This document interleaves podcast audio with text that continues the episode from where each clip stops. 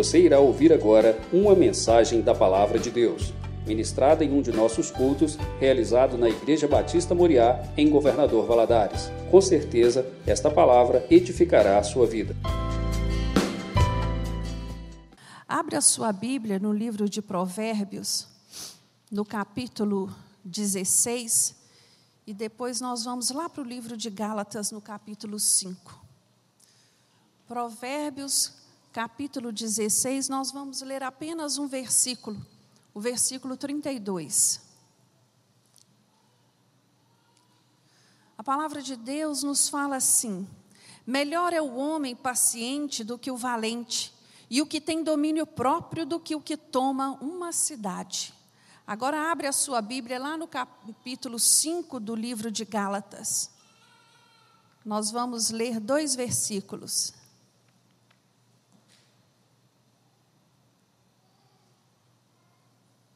Versículos 22 e 23. O fruto do Espírito, porém, é amor, alegria, paz, longanimidade, benignidade, bondade, fidelidade, mansidão, domínio próprio. Contra essas coisas não há lei. Repete comigo: mais vale conquistar controlar, governar minhas emoções do que tomar uma cidade. Vamos fazer juntos?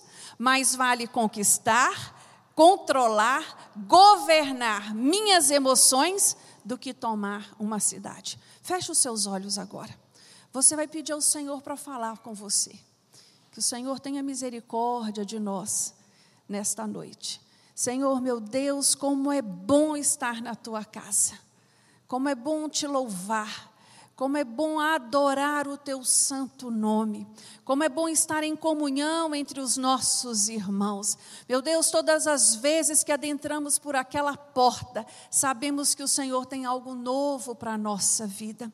E nesta noite, meu Deus, eu quero te pedir que os nossos ouvidos estejam abertos, que o nosso coração esteja, Senhor, pronto para receber aquilo que o Senhor tem para ministrar em nós.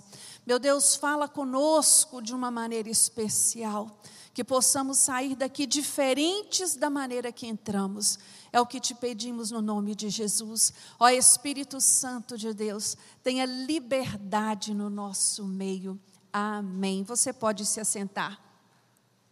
Quando nós lemos aqui no capítulo 5 de Gálatas, nós vemos no, no início do capítulo Paulo falando que Cristo ele nos libertou para que nós possamos ser verdadeiramente libertos. Mas ele vai chamar a nossa atenção para que essa liberdade ela não seja usada para dar ocasião à nossa carne. E aí, depois disso, ele vai desenvolver a ideia do que é um crente carnal. Quais são os frutos da carne? Aquilo que nós devemos buscar é, é, é, evitar na nossa vida. E a partir do versículo 22, ele vai dizer que o crente espiritual, ele tem que dar o fruto do Espírito. E ele faz aqui uma lista desse fruto. E é interessante que essa lista começa com o quê? Com amor e ela termina com domínio próprio. Não é isso que nós lemos aqui? E eu entendo, na luz da palavra, que ela começa com amor, porque alegria, paz, longanimidade, benignidade, bondade, isso tudo é consequência do amor, é decorrente do amor.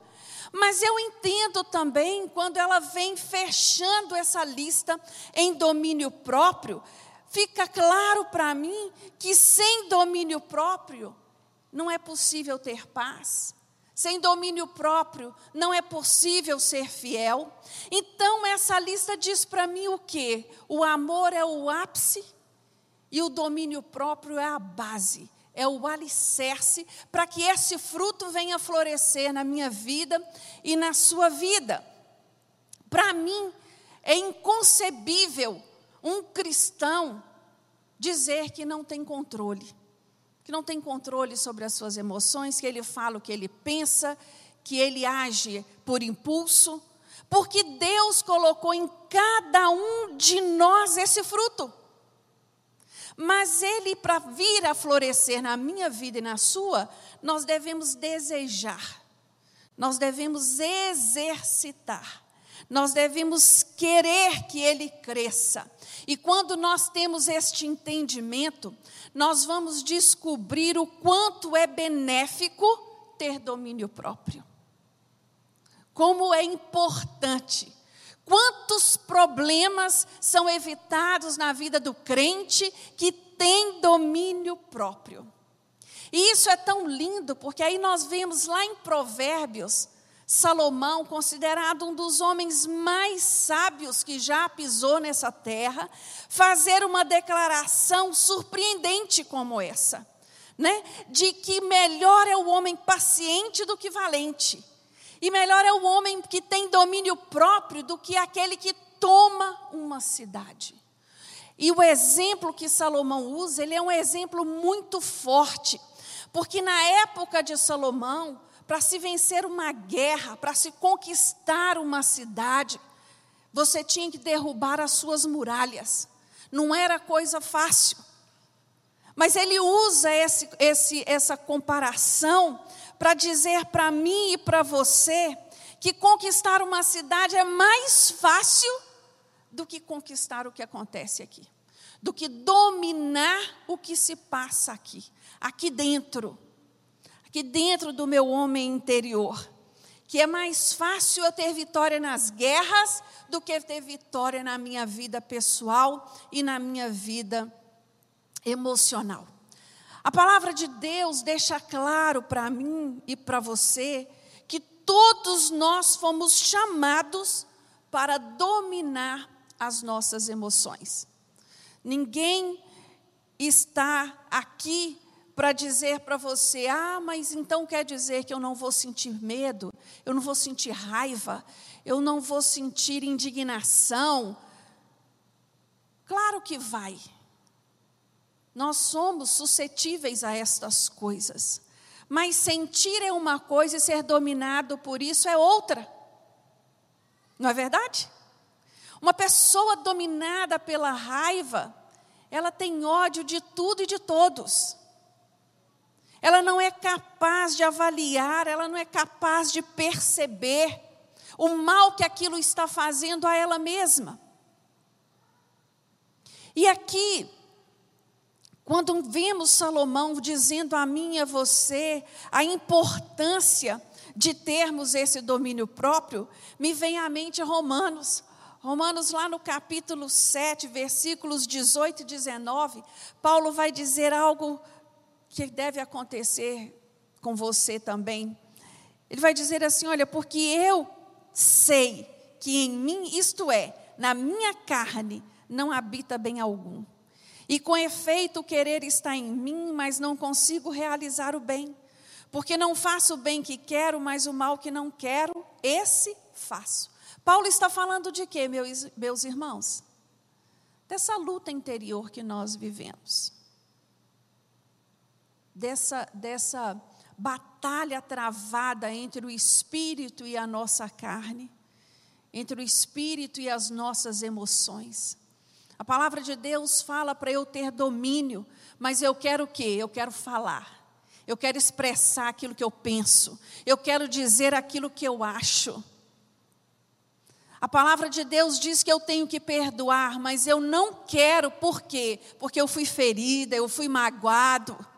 E então eu prefiro, eu escolho ficar remoendo e carregando aquele baú de mágoas comigo.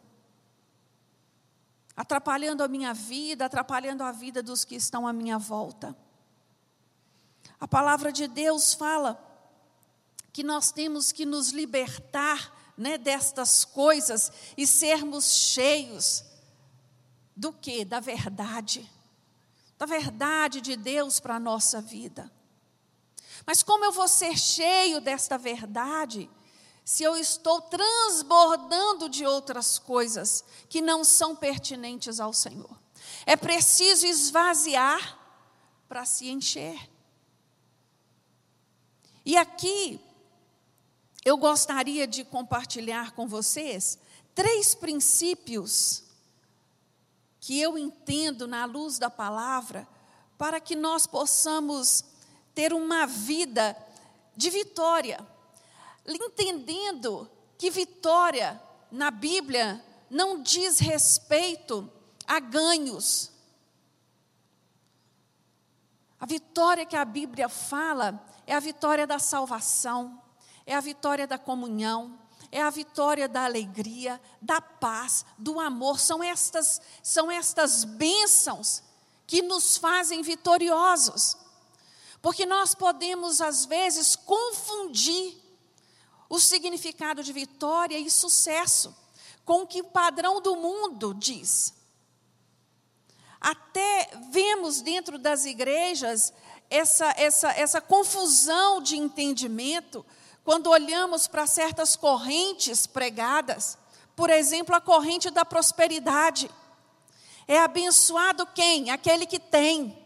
É abençoado aquele que está ganhando. E isso não é verdadeiramente o que a Bíblia diz. A Bíblia diz que abençoado é aquele que tem Jesus no seu coração.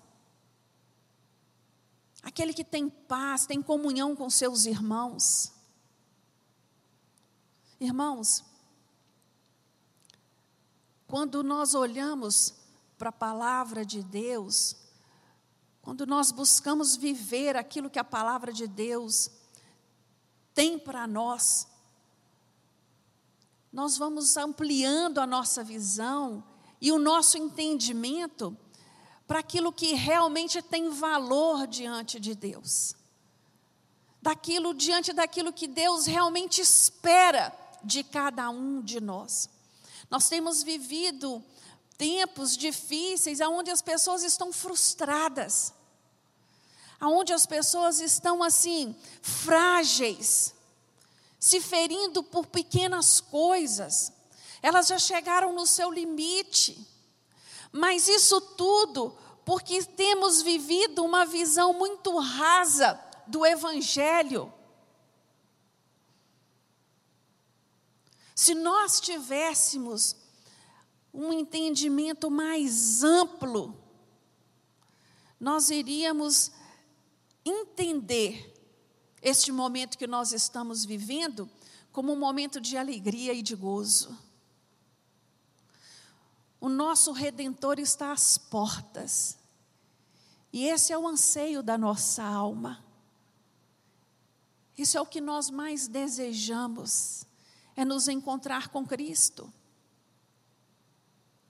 Mas por algum motivo, essa alegria, esse desejo e esse gozo, ele fica de lado porque existem coisas que vêm à frente, necessidades materiais, as quais tomam um valor e uma proporção muito maior do que deveriam ter.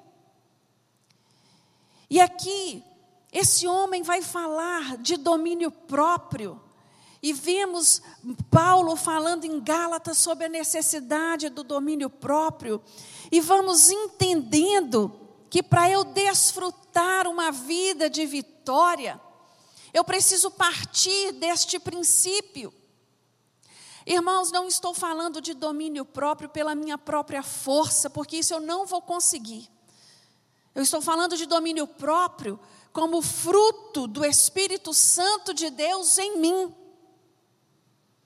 eu buscando do Senhor ser cheio a cada dia. É este, é este domínio o qual eu quero que você entenda nesta noite. Não adianta esbravejar, não adianta se descabelar, não adianta, não vai dar lugar nenhum.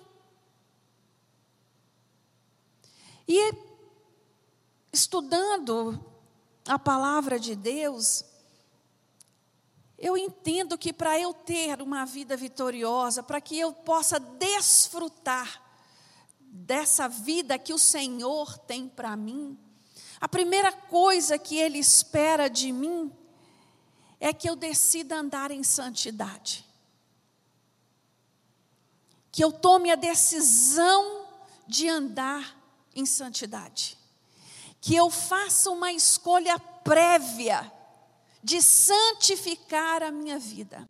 De entender que santificação é um estilo de vida. É o estilo de vida do cristão. É o modelo qual o Senhor desenhou para nós. A primeira coisa que eu preciso entender é que eu preciso andar em santidade. E, e, e andar em santidade, meus irmãos, é definir a pessoa que eu quero ser. Eu, quanto cristão, eu, quanto crente, que tipo de crente eu quero ser? Que tipo de pessoa eu quero ser? Outro dia eu estava vendo um pastor dando uma entrevista e ele falando que antigamente você olhava para um crente e você identificava que ele era crente. Você sabia que ele era crente. Não quero falar aqui de estereótipo, não. Não é isso. Mas, quando nós olhamos para a igreja do Senhor dos nossos dias, é de chamar a nossa atenção. Parece que houve um, um abaixamento do nosso padrão de valores. Nós temos que, que, que tomar muito cuidado, porque quando nós seguimos a leitura de Gálatas, capítulo 5, já no versículo 24, ele vai dizer assim: olha, os que são de Cristo Jesus crucificaram a carne com as suas paixões e desejos. Se vivemos no Espírito, andemos também no Espírito. Então, fica meio inconcebível você dizer: Eu vivo em espírito, eu sou dominado pelo Espírito Santo, mas as minhas atitudes, a minha fala, as minhas escolhas, as minhas decisões não são coerentes. Eu não tenho influenciado a vida de ninguém, eu não tenho impactado a vida de ninguém através do meu testemunho. Viver em santidade, meus irmãos, é tolerância zero para o pecado. Não quer dizer que a gente não vá, né, pecar, porque estamos suscetíveis. Mas eu, a ideia de tolerância zero para o pecado, eu gosto muito do que Mateus fala no livro, no capítulo 5, no versículo 30. Ele diz assim: Olha, se tua mão direita o fizer pecar, o que, que você faz com ela? Corta e lança fora. Então, se há algo em mim que me faz pecar, que eu tire isso de mim. É melhor eu entrar no céu faltando uma parte do meu corpo, do que ir para o inferno, com o meu corpo inteiro.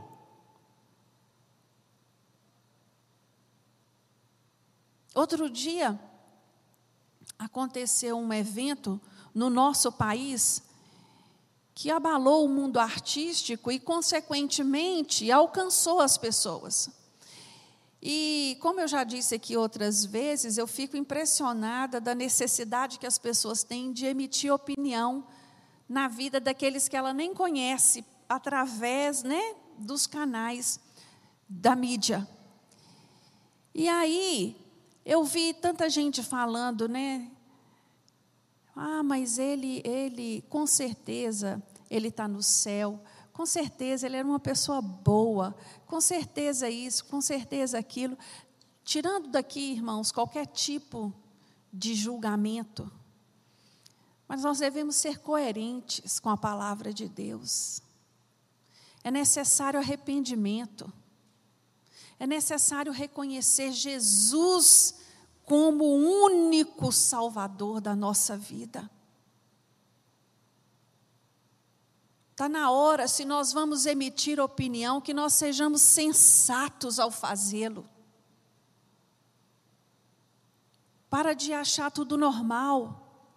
Parece que, que, que, que, que tudo pode nos dias de hoje, que tudo é permissivo, Parece que falar de pecado hoje é pecado.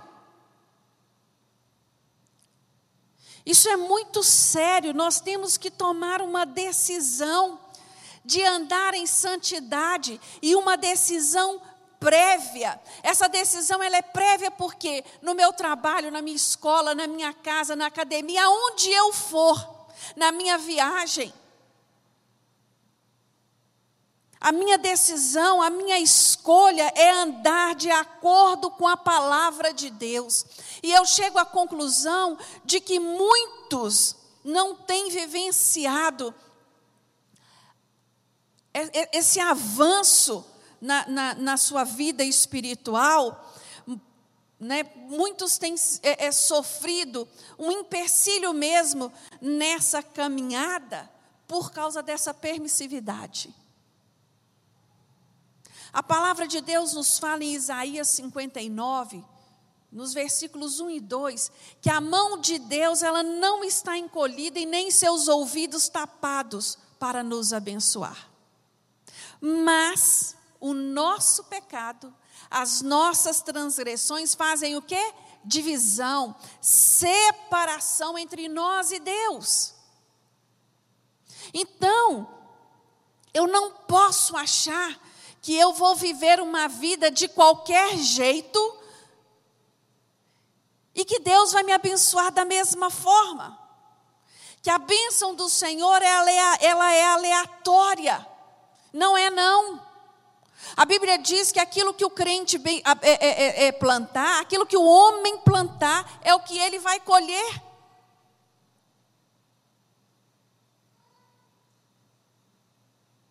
Então, Pare de, de, de enganar você mesmo. Você que está me ouvindo nessa hora, você pode pensar assim: ah, mas eu sou uma pessoa boa, eu sou uma pessoa correta, eu busco fazer tudo certinho. Mas a Bíblia nos diz em Hebreus 12, 14, que sem santidade ninguém verá a Deus. Ninguém. Ô irmãos, eu estou falando de coisa fácil? Não, eu estou falando de um exercício diário, de uma decisão de todos os dias. Eu estou falando de um estilo de vida. E, e isso, ele tem, é, é, tem que permear a nossa vida. É muito triste quando um, uma pessoa do mundo fala assim: ah, não vou na sua igreja por causa de Fulano que diz que é crente e vai lá. Às vezes nem é membro, né? Mas olha o que, é que a pessoa está fazendo o papel. servindo de tropeço na vida do outro. Ninguém está falando aqui de perfeição. Nós estamos falando aqui de uma busca, de uma busca diária para uma vida de santidade.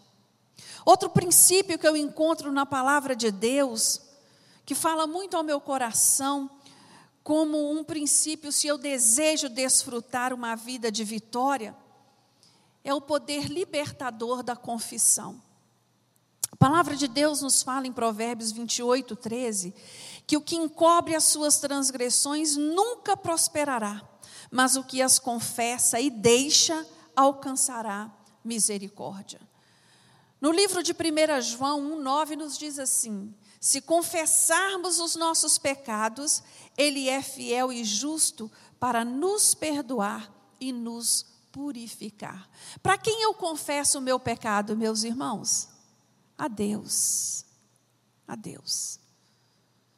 Eu confesso meus pecados a Deus, mas eu coloco nome nos meus pecados.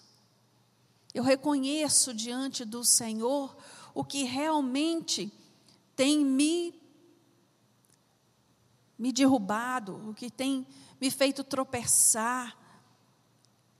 Muitos de nós estão privados de receber essa vitória na sua vida por estar encobrindo pecado.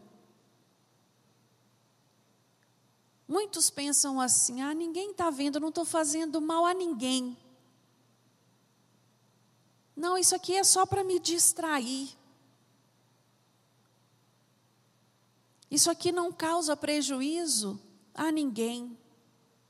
Não se iluda, meu irmão, porque o maior prejudicado dessa história é você, e o Senhor está vendo sim, cada passo que você dá, cada tecla que você aperta, cada palavra que você professa, cada sentimento que você alimenta. O confessar, ele tem um poder curador tremendo. Mas para confessar é preciso se humilhar. E às vezes o nosso orgulho não nos deixa não nos deixa. Há uma frase que eu gosto muito que diz assim: o limpo não é mais limpo porque nunca se suja, é limpo porque sempre se lava. Qual é a aplicação dessa palavra para a minha vida espiritual? Eu não sou mais santo porque eu nunca peco. Eu sou mais santo porque eu sempre busco de Deus perdão eu confesso os meus pecados, eu busco melhorar, eu busco corrigir as minhas falhas. Todos os dias, isso tem que ser uma prática na nossa vida. Confessar. Tiago 5, versículo 16 diz assim: Olha, confesse seus pecados uns aos outros e orai uns pelos outros para que sareis. A oração feita por um justo pode muito em seus efeitos. Como é bom nós podermos ter com quem compartilhar as nossas falhas. Principalmente alguém fiel e sincero a Deus. Alguém que tem um conselho equilibrado para te dar. Alguém que você saiba que vai orar com você, que vai te estender a mão, que vai te ajudar quando Tiago diz aqui, confesse seus pecados uns aos outros, não é para você sair publicando, não é sair por aí, por aí espalhando. Não, é buscar aquela pessoa mais achegada, aquela pessoa que você sabe que vai ter uma palavra para você de, de acordo com a Bíblia, e não de acordo com aquilo que ela quer ouvir. E ali você vai poder receber a oração e os feitos dessa oração, porque é a Bíblia que nos testifica assim. Busque para a sua vida ter um amigo que é fiel a Deus, que é sincero em servir ao Senhor, que a vida dele frutifique aquilo que ele professa crer. É necessário nós termos esse tipo de companhia para poder nos ouvir naqueles momentos mais difíceis. Amigos de verdade. E terceiro e último princípio que eu aprendo na luz da palavra a respeito de desfrutar uma vida de vitória está em relação a tirar tempo para Deus, ter tempo com o Senhor. Hoje, nós vivemos uma vida muito corrida. Se eu perguntar aqui, a maioria trabalha o dia todo, outros trabalham e estudam, tem família, tem criança, e aí nós vamos atropelando, né? Uma coisa e a outra para poder dar conta no final do dia de todos os nossos afazeres. E com isso, Deus vai ficando ali, de lado. Quando eu dou conta, nossa, eu estou muito cansado para ler a Bíblia agora. Não, eu estou muito cansado para orar. Não, eu vou fazer isso depois, eu vou fazer isso amanhã. E o que, que vai acontecendo conosco? Muitos de nós está ficando fraco por não ter tempo na presença do Senhor. Está ficando fraco porque não está debaixo da influência de Deus. Ele está debaixo de todas as influências que você pode imaginar influência do jornal, influência da música, influência da moda. Ele está sendo influenciado por todas estas coisas, menos pela palavra de Deus. Porque como eu vou ser influenciado por algo que eu não conheço? Como eu vou ser influenciado por alguém o qual eu não tenho intimidade com ele? É necessário buscarmos intimidade com Deus. E como é que eu alcanço essa intimidade? Através de uma vida de oração, através de uma vida de, de leitura da palavra de Deus, através de uma vida de comunhão na igreja. Essa é, é, esse é o caminho. E quando há intimidade na vida do crente, ele frutifica o fruto do Espírito. Ele vai frutificar. Ele vai exercer o domínio próprio. Ele vai amar. Ele vai ser longânimo. Ele vai vivenciar a alegria. Ele vai vivenciar a paz. Porque nós vamos entendendo que estas coisas não dependem das circunstâncias, não dependem do que está de fora, mas sim como está aqui dentro. Não tem, irmãos, como eu impactar a vida do outro sem intimidade com Deus. Quando olhamos no livro de Atos, a igreja primitiva, a igreja primitiva ela provocou um impacto tão grande, porque as pessoas iam para lá. Elas queriam estar lá. E é deste impacto que eu estou falando.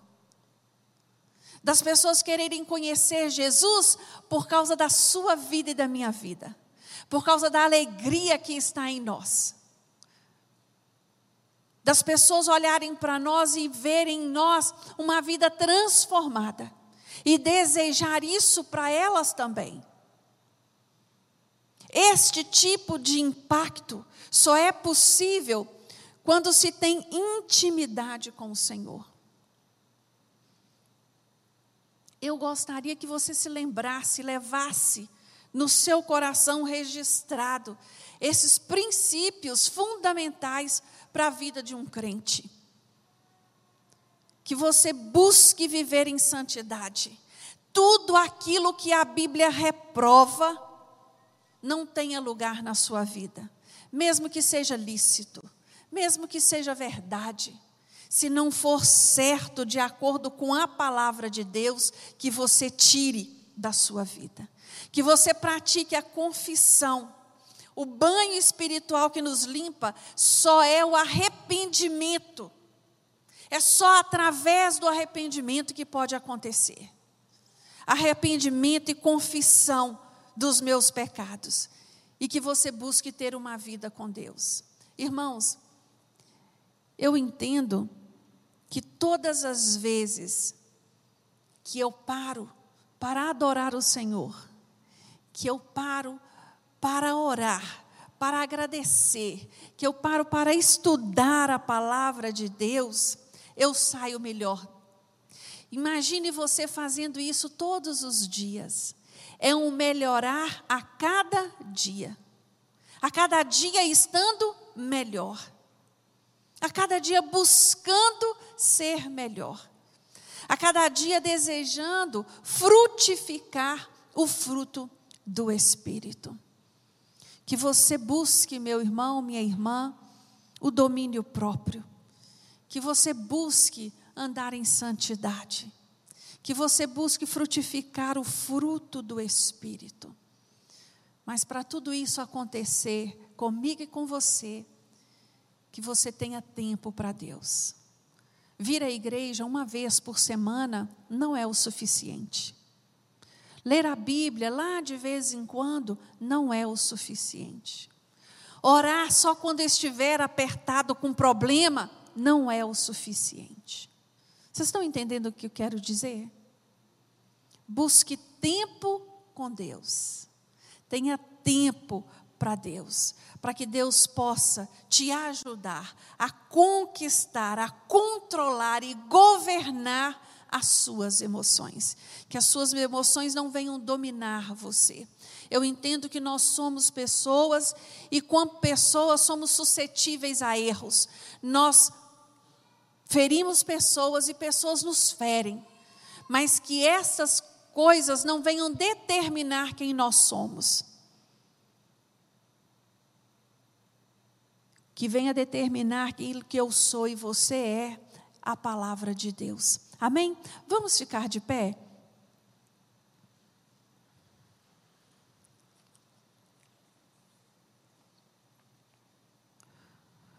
Falar de domínio próprio nessa época que nós estamos vivendo é muito pertinente.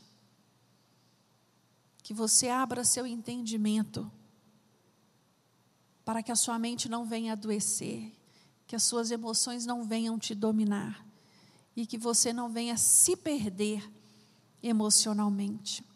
Meu Deus, eu te louvo, Senhor, pela tua palavra. Meu Deus, como é bom saber que servimos a um Deus que nos ama de tal maneira, que deixou aqui registrado tudo aquilo que nós necessitamos para viver uma vida melhor. Ah, Deus, nós entendemos que o nosso padrão estabelecido pelo Senhor é Cristo. Por isso, nos ajude, Senhor, nos ajude a crescer espiritualmente, a melhorar espiritualmente, a termos domínio próprio, que nossas emoções não venham devagar, Senhor, e nos dominar de tal maneira que percamos o nosso controle. Ah, Deus, nos ajuda, Senhor, a frutificar o fruto do Espírito na nossa vida que aprendamos a cada dia a guardar, Senhor, a guardar aquilo que precisa ser guardado, nem tudo precisa ser dito. Nos dê equilíbrio, Senhor, emocional. Trabalha na nossa mente, traz equilíbrio aos nossos pensamentos, que não venhamos a ficar devagando, Senhor, com questões que não levam a lugar nenhum. Nos ajuda, Senhor, a sermos influenciadores que possamos ganhar cada dia mais vidas para Jesus, que as pessoas ao nos olhar, a, a, falar conosco, ao nos ouvir, tenham o desejo de estar na tua casa. Ah, Deus, nos ajuda a fazer diferença, nos ajuda a ser luz no mundo, nos ajuda a ser sal da terra. Senhor, nós entendemos que foi para isso que o Senhor nos chamou. Por isso, Deus, eu te peço nesta noite, nos capacita é no nome de Jesus que oramos e no nome de Jesus que agradecemos na certeza da vitória. Amém.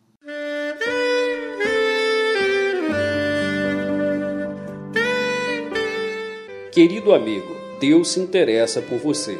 Ele conhece as circunstâncias atuais da sua vida. Não hesite em buscá-lo. Em Jeremias 33, versículo 3, ele nos diz: Clama a mim e responder-te-ei, e anunciar-te-ei coisas grandes e ocultas que não sabes.